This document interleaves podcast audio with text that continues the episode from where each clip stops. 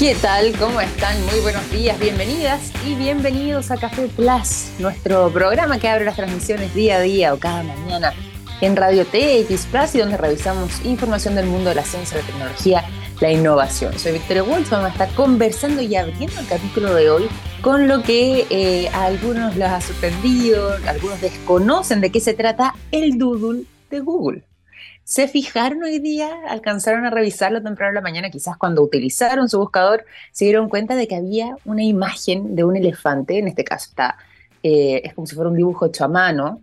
Ahora con la inteligencia artificial no sabemos si es que hecho a mano, así como tal en este caso en particular, pero sí vemos esta, esta imagen que es la que viene a eh, estamparse durante el día de hoy como el doodle de Google. ¿Y saben por qué quise en esta oportunidad recoger este tema? Bueno, porque estamos hablando de este elefante que tiene una historia muy bonita por detrás. Su nombre es Ahmed y es el elefante con, reconocido por algunos por tener unos colmillos, unos colmillos gigantes y que fue el primer elefante en ser protegido por un decreto presidencial. Esto, eso sí, ocurre en Kenia, pero eh, termina siendo el primer elefante entonces protegido por decreto presidencial. Esto sucedió ahí aproximadamente por la década de los 60 y em, se hizo muy, muy famoso en esa oportunidad porque em, lo que había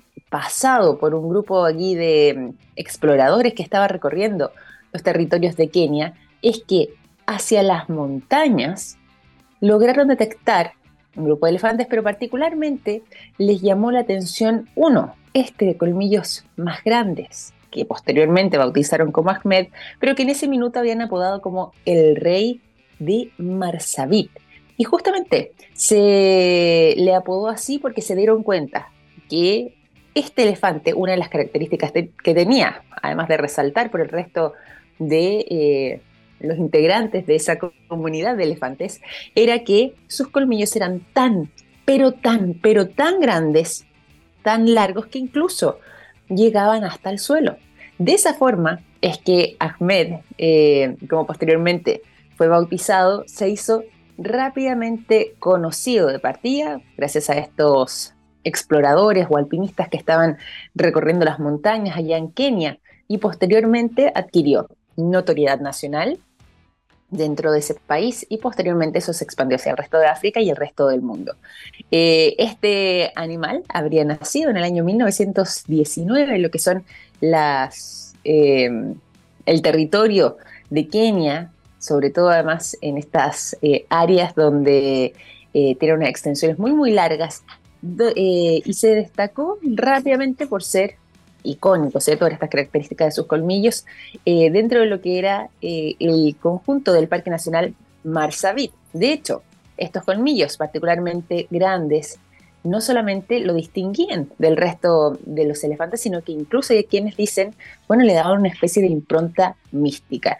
Y mm, es por esta razón que mm, hoy y después de que ya el gobierno de turno en Kenia de tomar la decisión de protegerlo y se convirtió en el primer elefante protegido por decreto presidencial, este ejemplo dio la vuelta al mundo, justamente para intentar proteger y conservar ciertas especies y sobre todo también cuando estamos hablando de ejemplares tan particulares. Los elefantes han sido uno de los animales además durante estos últimos 100 años más cazados, uno de los más perseguidos. En varios momentos se buscado la protección de los elefantes justamente frente a la acción humana, pero al menos esta historia, la historia de Ahmed, viene a marcar un precedente que siguió siendo un ejemplo para el resto del mundo y Google el día de hoy lo destaca.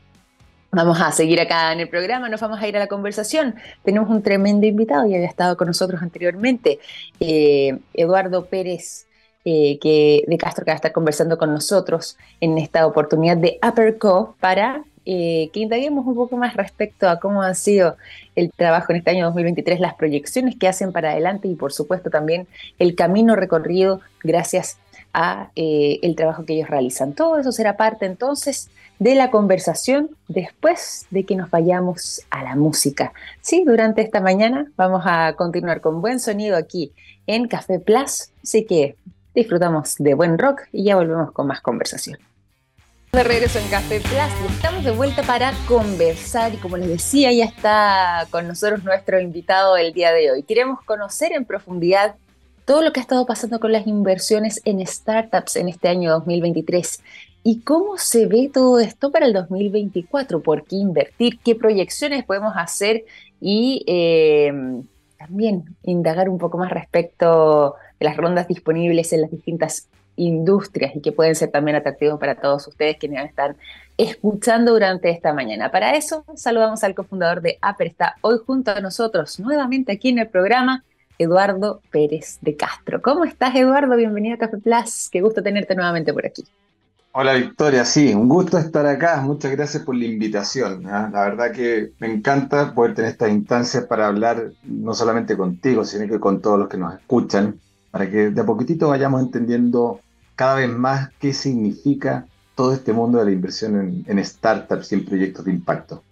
Totalmente, y justamente ya que estamos hablando de eso, hagamos, te parece, sobre todo para quienes quizás no estuvieron en la, conversación previa que nosotros hayamos tenido, quienes quizás recién se están sumando a nuestra sintonía y no conocen bien el trabajo que ustedes realizan, ¿qué les podemos contar de Aper y cuál es la visión que tiene respecto justamente a las inversiones en startups? Perfecto, bueno, primero que todo hay que explicar muy simplemente qué es lo que es Aper. Eh, Aper es una plataforma que ayuda a proyectos de impacto, startups proyectos que tienen alto potencial porque tienen una componente tecnológica interesante y un plan de expansión a conectarse con inversionistas y buscar capital, pero de una forma que sea muy simple para cualquier inversionista poder invertir digitalizando todo el proceso de hacerse socio en una empresa, básicamente.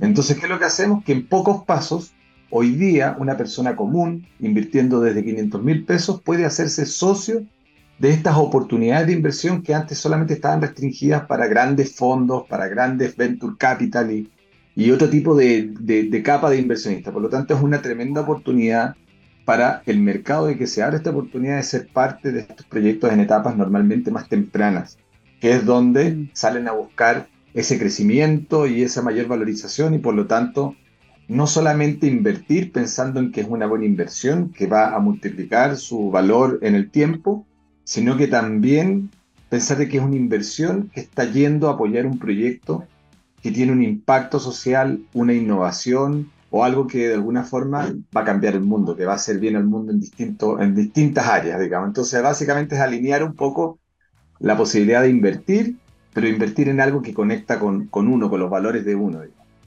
Sí, pues totalmente. Es, muy simple invertir en una startup en pocos pasos.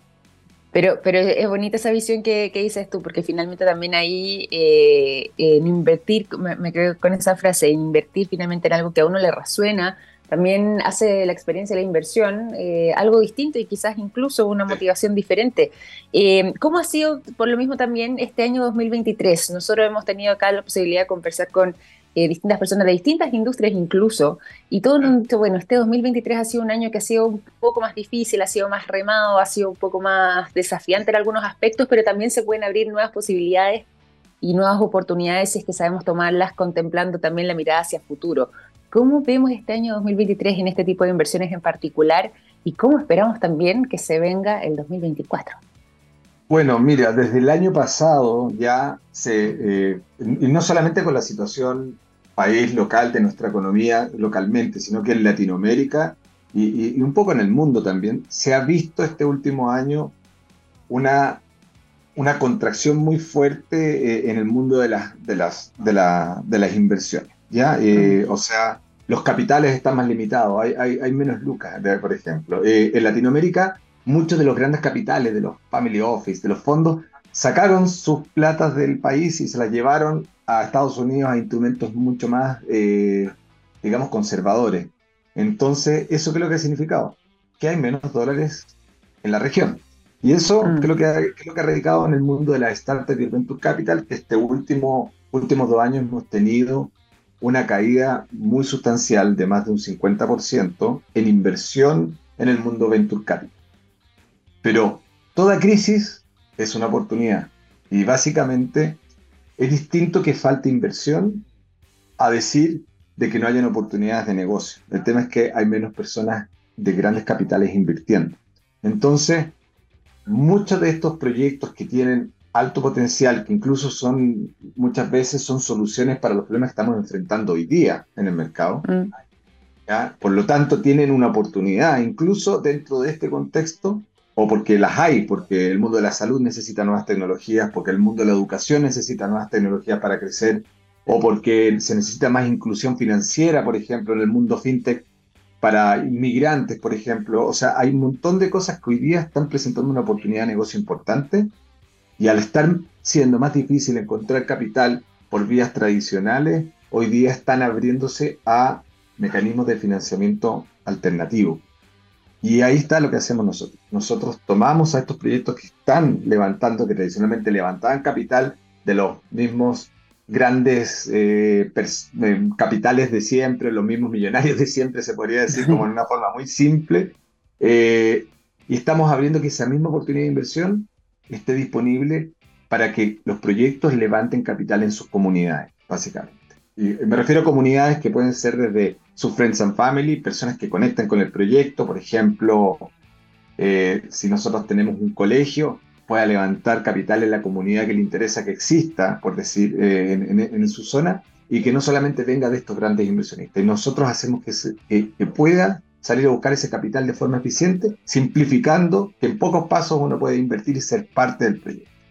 Entonces hoy día el financiamiento alternativo es algo que está creciendo, se está desarrollando, porque se tienen que buscar nuevas alternativas para alimentar estos proyectos de capital para poder salir a crecer. Creo que es una etapa muy interesante en la región. Hay tecnologías que han surgido hoy día que están generando nuevos negocios y es una oportunidad de invertir para poder salir a, buscar una multiplicación, digamos, de alguna forma eh, y salir a buscar rentabilidades mayores que las que hoy día los instrumentos tradicionales nos están dando. Claro.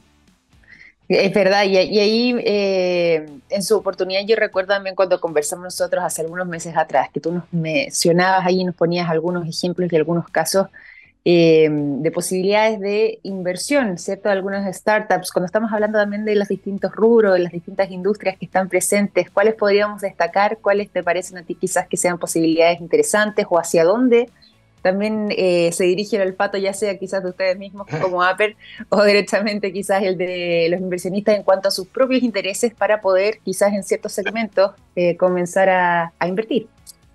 Claro, porque eh, precisamente de eso se trata, ¿ah? de, que conecte. Al final cuando yo digo que un proyecto levanta capital en su comunidad es porque cuando uno invierte es como votar, básicamente. Mm. básicamente ya no invierto como que pongo en un... Yo cuando invierto en un proyecto de educación, es porque estoy eligiendo que quiero que haya un proyecto de educación que se desarrolle. Yo, yo estoy de alguna forma votando como inversión para que el mundo se dirija a solucionar esas problemáticas que a mí me conectan. Estoy alineándolo con mi corazón, con mis valores. Entonces, básicamente uno se siente bien a la vez que uno sale a buscar una rentabilidad, obviamente. A ver, tenemos proyectos muy interesantes y en distintas industrias. Hoy día, por ejemplo, tenemos una startup que se llama Retorne, que es una fintech que soluciona la problemática que surge con la inmigración en, en el mundo, la verdad. Hoy día eh, la, migración, los migrantes pasan a ser como la quinta población, cuarta o quinta población mundial en cantidad, en personas. O sea, está China, está Estados Unidos y, están los inmigrantes, básicamente India, China, y los inmigrantes están como en cuarto lugar en términos de la población. O sea, aquí hay prácticamente un gran país gigante a nivel mm. mundial que necesita soluciones. Normalmente esas personas cuando viajan no pueden bancarizarse, no les abren cuenta, tienen que mandar plata a sus países y Retorna lo que hace es simplificar la forma, de una forma justa, que ellos puedan enviar dinero a sus países desde montos menores y con, obviamente, de una forma simple y con comisiones justas, porque hoy día las soluciones que tienen las personas que mandan gran parte de su sueldo realmente se van a pagar comisiones muy altas. Y esos ha crecido tremendo. Hoy día hay miles de venezolanos hoy día que están mandando, por ejemplo, dinero a sus familias, en, por lo tanto tienen una labor social muy importante que están mandando dinero a sus familias en Venezuela y hoy día están levantando capital con nosotros.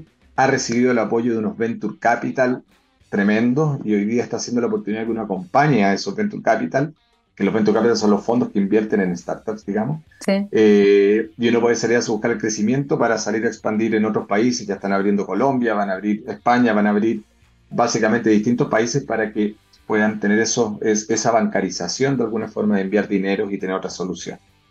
Tenemos Sabia, que soluciona el tema de los restaurantes que hoy día salen a comprar a La Vega de forma informal, digamos, que tienen mucha operación, a conectarlos directamente con los agricultores para que puedan tener... Eso es tremendo porque el agricultor, para que venda en La Vega, tiene como tres o cuatro intermediarios entre medio y, después es muy informal la forma que el restaurante y lo que invierte en salir a comprar esa verdura y no tiene mucha estandarización y ellos les solucionan a que pueda el restaurante conectarse directo con el agricultor para que tenga un comercio justo y el agricultor pueda tener una mucho mayor, mejor programación de lo que vende y venderlo a mejor precio. O sea, la verdad es una ayuda que tiene un impacto, es una empresa B también. Y hoy día es una tremenda y ha crecido 30%, 30 los últimos tres meses, ya están eh, básicamente operando con rentabilidad, de hecho, está levantando capital para expandirse a otras ciudades de Chile y esperan después salir a abrir a Perú. Sabia, tremenda, tremendo, ya está atendiendo más de 150 restaurantes en, en Santiago. ¡Qué buena! la NEC en el mundo, en el mundo de la salud, que son eh, un desarrollo tecnológico hecho en Chile, digamos, con este, con, tecnologías patentadas, digamos, de medidores de voz o también a través de, las llamadas telefónicas, que hoy día el mundo de la teleconsulta creció tremendamente. Hoy día gran parte de las consultas que hacen los doctores son a través de como nosotros estamos haciendo nuestra entrevista acá. ¿Qué pasa si mientras yo estoy, un doctor está... Pues claro, pero con la teleconsulta el doctor pierde esa, esa capacidad de leer a la persona que está adelante. Y aparte que es muy mm. costoso reunirse con una persona. ¿Qué pasa si en esa consulta hay un motor de inteligencia artificial que está analizando cómo tú hablas, cómo son tus gestos faciales y es capaz de anticipar problemas de depresión, problemas de, por ejemplo, anticipar, ¿cómo se llama? Parkinson en una etapa muy temprana. Todo porque Uy, qué interesante, empieza a medir con tecnología detalles que se escapan a la vista humana. Incluso se puede hacer fuera de, tiempo. Puedo, puedo tener este, análisis sobre unas, chicas que están en un call center y estar midiendo si ellas están con algún problema, por ejemplo, psicológico, o están teniendo algún desafío, o tienen algún problema. Entonces, ellos están, en realidad, un desarrollo hecho acá en Chile, un equipo que es de la, de la, de la quinta región, y hoy día están teniendo atención de muchos doctores para hacer mucho más eficiente lo que son las consultas, mucho más potentes y anticipar la lectura de sus problemas en etapas muy tempranas ocupando inteligencia artificial. Y aparte, tener otro tipo de, tecnología física que se la pueden llevar a la casa y hacer medición. Increíble. Farmacia Fracción. No sé si tú has escuchado la farmacia Fracción. La he escuchado y la conozco, pero bueno compartirlo porque además esta iniciativa también es súper interesante. Me han encantado todos los que nos han, todas estas startups que, nos han mencionado. te juro que hoy día tenemos startups que realmente son de primer nivel. Farmacia Fracción hoy día es una farmacia que hoy día debe tener, hoy día el mundo de la farmacia está ocupado por estos grandes grupos farmacéuticos. Y normalmente se ha visto un poco la historia lo que ha pasado con ellos, digamos. El mundo de la salud castiga mucho a las personas. Pero también pasa otra cosa, que nosotros vivimos en Santiago y no tenemos problemas. Pero ¿qué pasa con las personas que viven en lugares donde no hay farmacia? ¿Cómo ellos acceden a los medicamentos? ¿Cuánto ellos se gastan, aparte de los sobreprecios, cuánto se gastan en ir a comprar un remedio? Y Farmacia Fracción ha planteado un modelo de farmacéutico a través de hacer una farmacia digital, pero también de ir a solucionar como empresa B el que puede poder tener un acceso a medicamentos en lugares y en las 50 comunas que hoy día no tienen farmacia, por ejemplo, y lo hacen de forma colaborativa, apoyándose con municipalidades, con instituciones privadas, públicas. Y Farmacia Fracción hoy día ha sido elegida como una de las empresas que va a levantar capital en la bolsa de Santiago Scalex. Y ese tipo de inversionistas son puros inversionistas institucionales entonces ha decidido abrir una parte de su ronda para levantarse a través de Apple y poder sumarse a esta única oportunidad que va a ser poder invertir en farmacia fracción que hoy día tiene un 0,8% de participación de mercado y buscan salir a capturar un 5%. Es un negocio de 2 billions en, el, Chile, el mundo de las farmacias. O sea, tienen un espacio de crecimiento gigante. La verdad es que están conectados a, a la ICENAVAS, están buscando que los precios sean justos, que las rentabilidades sean eh, parametrizadas de forma que uno siempre pueda tener acceso a medicamentos de forma económica, correcta, justa y sobre todo tener, mejorar ese acceso a los medicamentos. Farmacia Fracción es una tremenda oportunidad, una ventana única, porque hoy día solamente está eso restringido para inversionistas calificados, personas que invierten en la bolsa más de, no sé, 2.000 UF, digamos. Entonces, ¿cómo damos oportunidad que una persona como nosotros pueda invertir desde 500 mil pesos, un millón, cinco millones, lo que sea, pero yo como persona natural en pocos pasos, a través de Apple? Y moviéndonos hacia el 2024 y algo que ya ahora, que se va a venir una tremenda novedad, a ver. es que vamos a, vamos a tener también, vamos a lanzar lo que van a ser inversión en proyectos, proyectos que tengan impacto, pero también mucha rentabilidad. Hoy día ya estamos con un proyecto muy interesante que es una inversión en un, en un, colegio, que es una inversión de impacto, pero para el próximo año, y ya estamos partiendo nuestras rondas con eso, inversión en proyectos de energía sustentable hay una gran necesidad de cambiar nuestra materia energética de contaminante a, eh, eh, eh, a un modelo sustentable y hemos encontrado un espacio en el mercado que es de muy alta rentabilidad, muy alta rentabilidad, pero también de muy buen impacto. O sea, la, la necesidad de aquí al 2030 de descontaminar nuestra materia energética hace que tenga que haber una inversión de más de, 500, de, de más de 15 billions en Chile y en proyectos de mediana escala y pequeña escala, al menos 500 millones de dólares al año. Y nosotros tomamos un espacio ahí y vamos a abrir la oportunidad para que personas comunes puedan invertir en proyectos de energía eléctrica. Y así el próximo año nos vamos a estar moviendo proyectos. ¿Y qué es lo que es la diferencia con un proyecto? Que un proyecto tiene una evaluación financiera, tiene un momento de entrada y un momento de salida, tiene una rentabilidad. Y eso a veces también es mucho más amistoso para una persona entender qué es lo que invierte y cuánto puedo ganar sí, pues totalmente. Cosas muy interesantes. Oye, y esta novedad que tú nos cuentas que está muy buena y muy interesante además, justamente porque claro, ya no solamente son las startups que ya están funcionando, sino que además con estos proyectos, eh, ¿esto desde cuándo o cómo se hace eh, para poder eh, invertir ahí? ¿Ya está o entra en vigencia, perdón, el 2024? ¿Cuándo si no va a estar más o meros disponible? ¿Cuál vendría siendo ahí también para estar atento y, poder explorar esa posibilidad? todas las startups que les mencioné son las, antes son las que ya están en este momento abiertas y listas para ingresar a la plataforma, hacerse una cuenta y en pocos pasos poder hacer su inversión. ¿Ya? Y la verdad que es muy simple, solamente tienen que validarse en la plataforma, depositar un monto menor para tomar un compromiso y después obviamente se puede completar la inversión eh, antes de que se cierre la ronda. Así que es muy simple la entrada. ¿ya?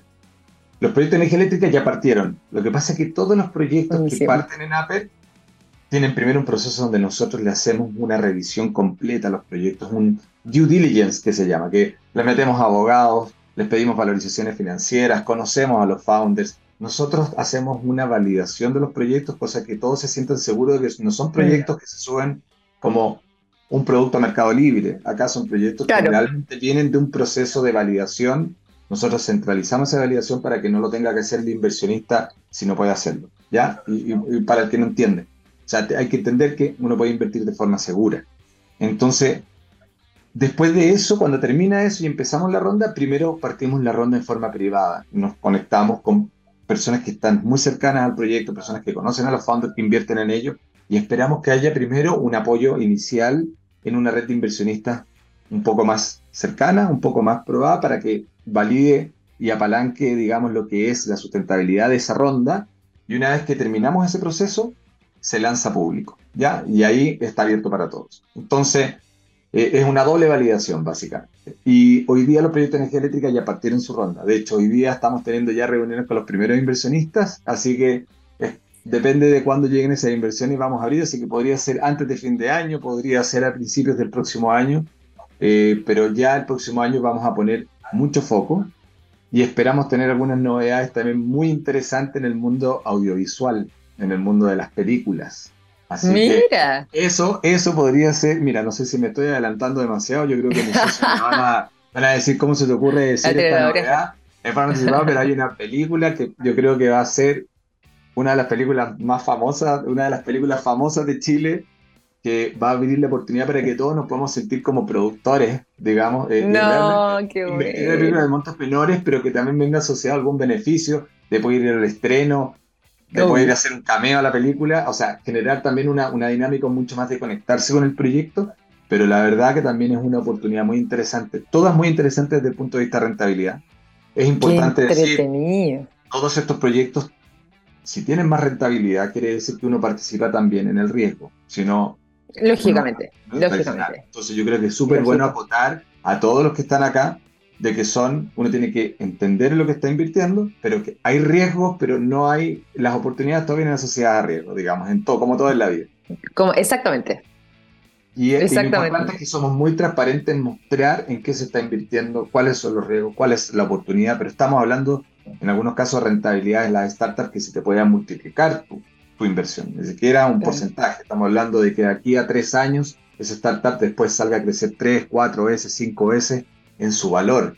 En un proyecto de energía eléctrica que tú puedes invertir en algo que en dos años puede tener una rentabilidad de un 60%. Obviamente, se pueden extender los plazos, puede salir eh, con menor rentabilidad el proyecto, incluso podría llegar a salir algún proyecto con alguna rentabilidad negativa. Eso es lo importante que hay que entender, pero la oportunidad, si todo sale de acuerdo a lo que hemos validado, se da, son rentabilidades muy buenas que nos permiten contrarrestar es lo que está pasando hoy día con la inflación. Hay que invertir una parte de la cartera y acá eso es importante como hablar con las personas. Todos cuando invertimos tenemos que decir, mira, una parte que es lo más importante para mi subsistencia la tengo que tener en mis ahorros, en mis depósitos a plazo, en instrumentos más tradicionales, pero también uno siempre tiene que alocar un, un porcentaje de su inversión en cosas que puedan de repente multiplicarse en valor que normalmente es como esa parte que uno deja a, cosas de riesgo. Eso se llama diversificación y el mundo de, de, de, las inversiones siempre habla de la diversificación. ¿Qué quiere decir? 80% lo tengo en algo que no lo quiero arriesgar tanto, un 20% lo dejo en algo que de repente me puede hacer la diferencia.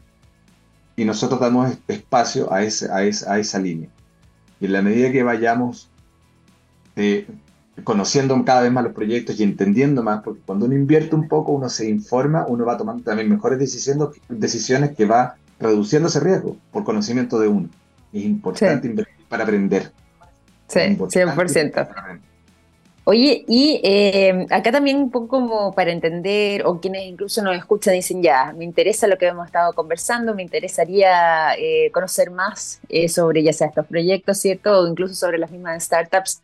Eh, me gustaría quizás invertir. ¿Cómo es el proceso? ¿Cuál es el camino que tienen que seguir para, ya sea contactarse, eh, poder conocer bien lo que, lo que hay disponible eh, como posibilidad de inversión? ¿Cómo es también la experiencia posterior una vez que ya la, la, inversión está realizada? Cuéntanos un poco lo que es la experiencia Apple. Ya, la experiencia Apple es, primero que todo, uno tiene que llegar a nuestra plataforma que se llama upper.co. Upper así como, como Uber, pero con P. ¿ah? Sí, sí. Uber.co y ahí uno va a poder ver todas las ofertas de inversión que hay ahí. Uno se hace una cuenta, ya como en todas las plataformas, uno se hace una cuenta, uno valida sus datos de usuario y la plataforma te acompaña de alguna forma. Primero te dice, primer paso, verifica tus datos como inversionista, básicamente. O sea, te voy a pedir tus datos de, no sé, tu carnet de identidad, tu validación, porque básicamente tú vas a firmar un contrato y tengo que tomar todos tus datos y validarte como persona. Lógicamente. Después de eso, uno ve los proyectos que le interesa invertir y en pocos pasos uno hace o el depósito desde la cuenta corriente, con tarjeta de crédito. Hay muchas opciones con, con, con tarjeta de crédito, con, de una forma muy rápida, uno toma la decisión de invertir, invierte.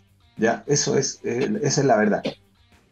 Cualquier duda, la información de los proyectos está completa en la plataforma. Tenemos canales de comunicación, nosotros acompañamos, hay canal de WhatsApp, hay canal de soporte, siempre estamos atentos a responder y a guiarlos a todos los que tengan duda de cómo hacerlo.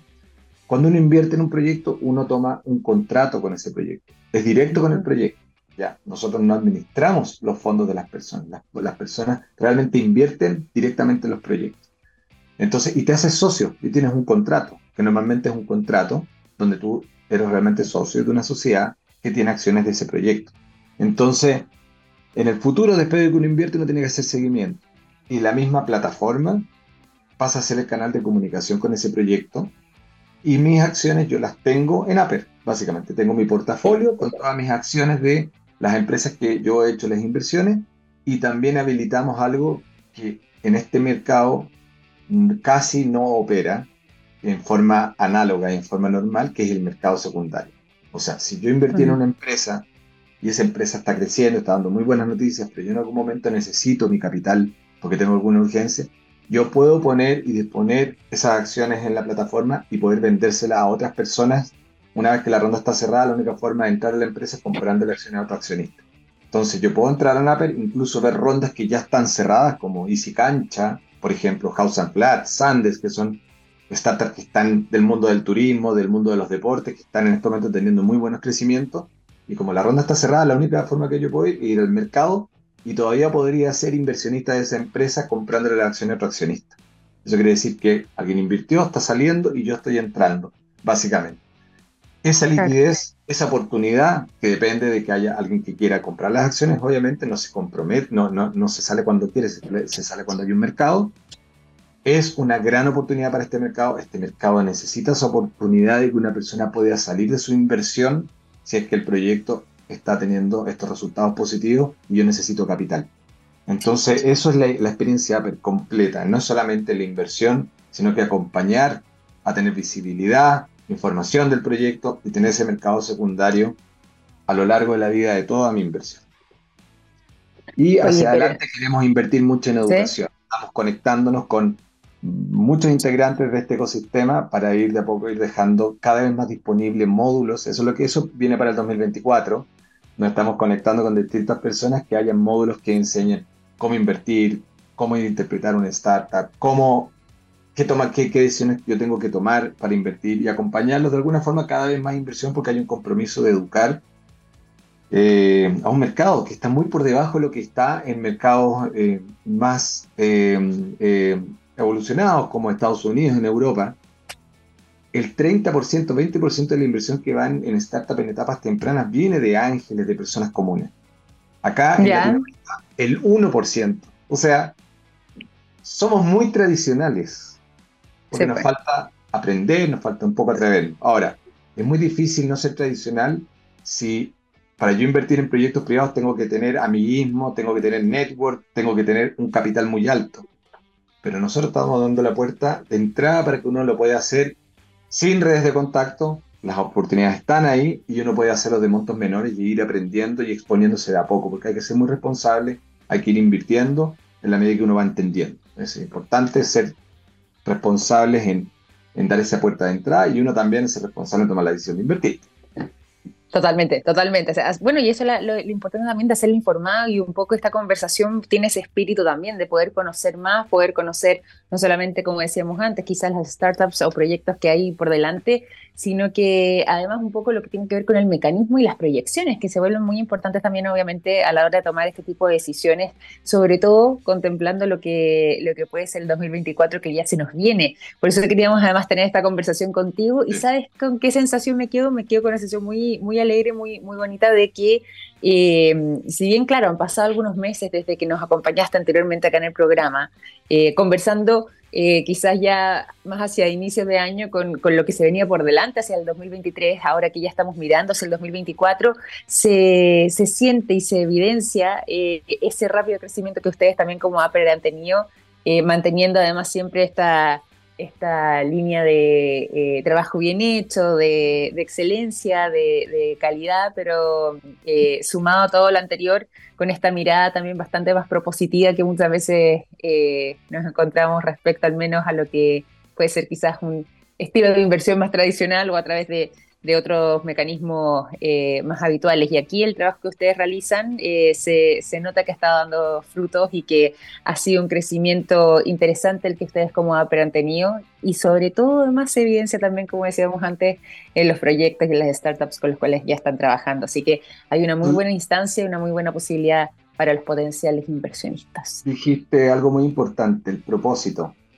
Mm. Nosotros lo que estamos haciendo tiene mucho propósito y por lo tanto es lo que buscamos también en los proyectos que vienen con nosotros, porque invertir en impacto, invertir en proyectos donde hay founders que crearon algo con mucho propósito y con mucha intención de querer hacer algo para ayudar, digamos, al mundo, para solucionar algo con tecnología, la inversión en impacto no es solamente invertir para hacer bien al mundo, es también una inversión mucho más resistente desde el punto de vista financiero, porque un founder que tiene propósito es un founder que no, no tira la esponja tan fácil. Es una persona que va a ser capaz de pasar los momentos difíciles y pivotear y dar la vuelta O sea, está demostrado, esto es una métrica de mercado, digamos, es una lectura, digamos, de técnica incluso.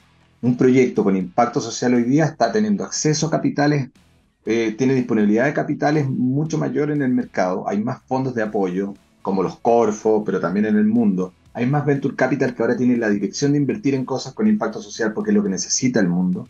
Los founders están mucho más comprometidos y los equipos que tienen debajo también están mucho más cohesionados. O sea, son proyectos más sólidos. Hoy día la inversión impacto no es invertir en una fundación, es invertir en un negocio que está basado de buscar una solución a una problemática y si la problemática existe, va a haber una oportunidad de negocio.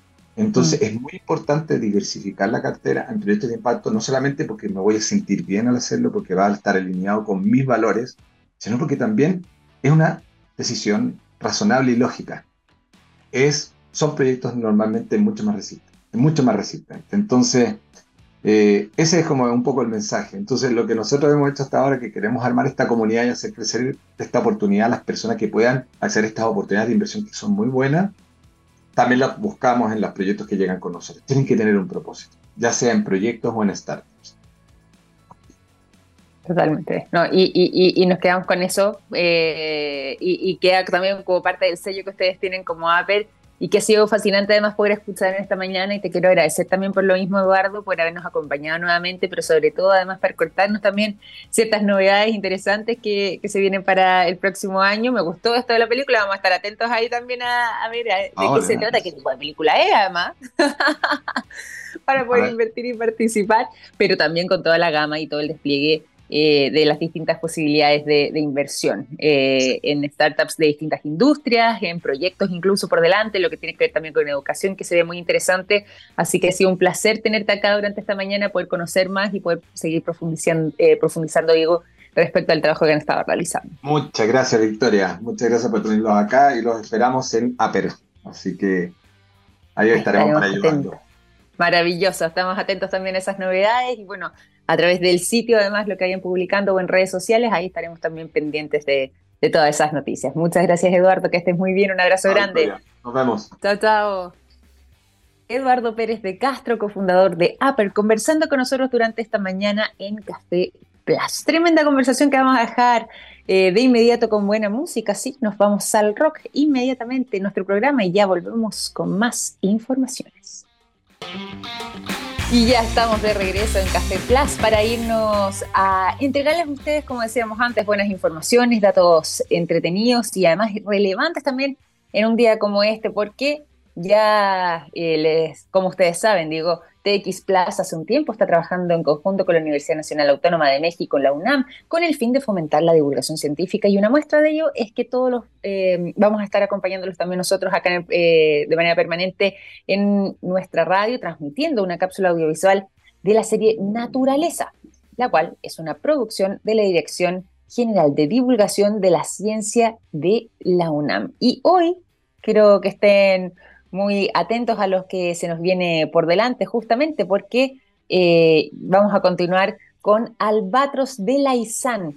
Además de ser un sitio espectacular, la isla Guadalupe en Baja California, México, es también una colonia reproductiva, la más importante de albatros de la Izán. Esto en el Pacífico Oriental y se debe principalmente a los proyectos de erradicación de especies exóticas. Se viene entonces eh, una tremenda eh, pieza para disfrutar con lo que es este trabajo de la serie Naturaleza de la UNAM. Así que sigan en sintonía. Nosotros comenzamos a despedir además este capítulo de Café Plus. Les agradezco por habernos acompañado el día de hoy y ya nos reencontramos mañana a las 9 en punto. Un gran abrazo, que estén muy bien. Chao, chao.